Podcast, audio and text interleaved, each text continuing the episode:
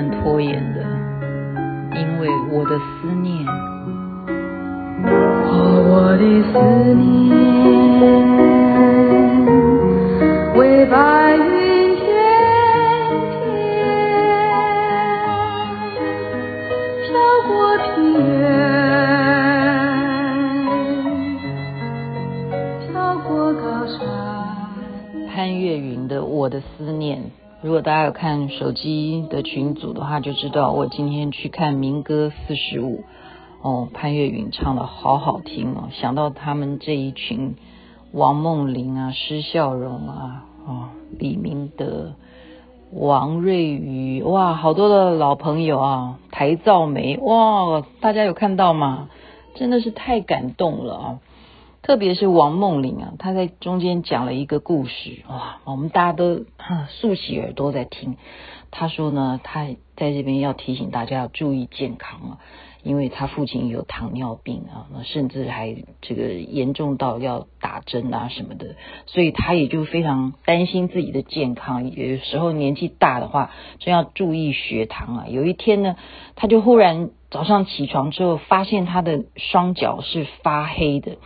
这个时候呢，他就警觉到，因为父亲是有这个糖尿病的，会不会自己有遗传？就赶快去就医啊，然后去了医院啊，挂号啊，各个检查，然后最后呢，医生就告诉他说：“王先生，你的脚没有问题，你也没有糖尿病的问题。”那他说是什么问题呢？他说是因为你的袜子褪色了。哎，我自己这样讲都还是会笑出来，因为他是在讲笑话。他的袜子褪色了，好吗？他的双脚发黑呢，并不是因为糖尿病的遗传。不过，但是我 刚刚看这个一些说书啊，在那边介绍书本啊，觉得很多的心理学方面的问题啊，是跟遗传有关系的。好，我们要特别注意，父母啊，有时候是怎么样管教小孩的，往往我们小孩子是。从父母的管教当中去学习人生态度的，所以有一些人他会抽烟啊，就是在青少年期会啊，甚或吸毒啊，对不对？去学赌博啦，啊，叛逆啦，或者是做一些会成瘾的一些事情啊，这跟父母亲啊都是有一些关系的。特别有一些父母他会压力很大，对不对？他会显得比较焦虑啊，像是有一些是离异的父母啊。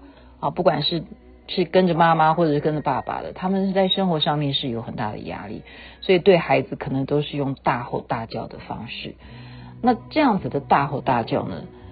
根据调查，他们的访问呢，很多的小孩子，他们说，我的妈妈在对我大吼大叫的时候，其实我根本听不懂她在吼叫的内容是什么。所以我们 现在才知道吧？有时候我们对说，哎，你干什么干什么？赶快起床啊！什么什么？你我真的是被你气死了！你知不知道你这样子怎样怎样的？但是其实他没有注意到你在讲的那个内容是什么，他只听到你在愤怒，你在大声。所以有些人是一听到你大声，他就开始鸡皮疙瘩，然后他不自觉的啊，就会造成嗯，可能上学就会不不能集中注意力。哦，我现在回想一下，我妈妈是怎么管教我的，嗯。我会想到了我的儿子现在有时候干什么干什么很叛逆的时候，我就回想起我应该要闭嘴，因为以前我在他那个年纪的时候，我妈妈如果对我怎么样怎么样的话，我是不是也是这种反应？所以原来这些事情也是真的有一些遗传哈。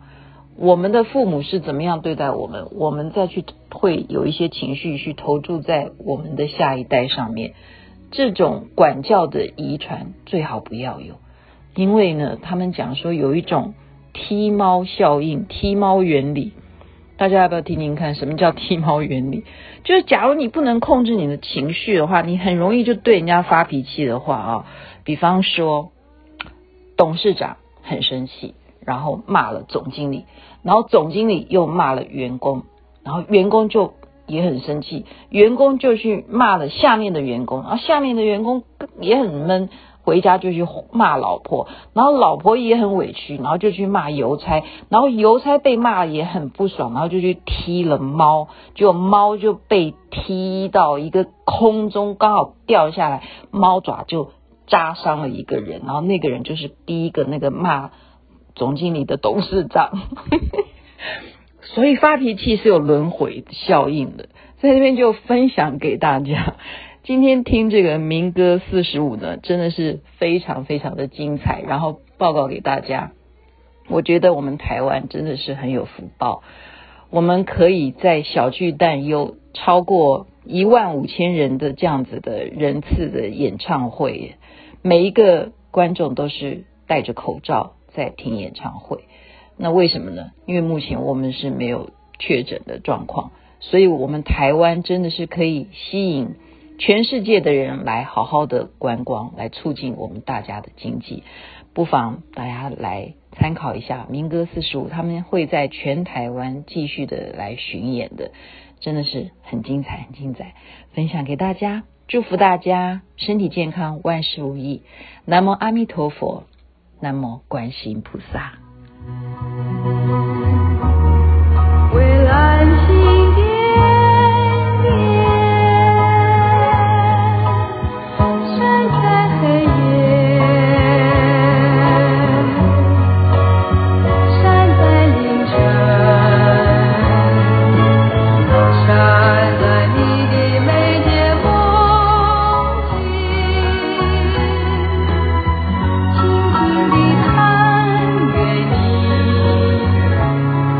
爱的情景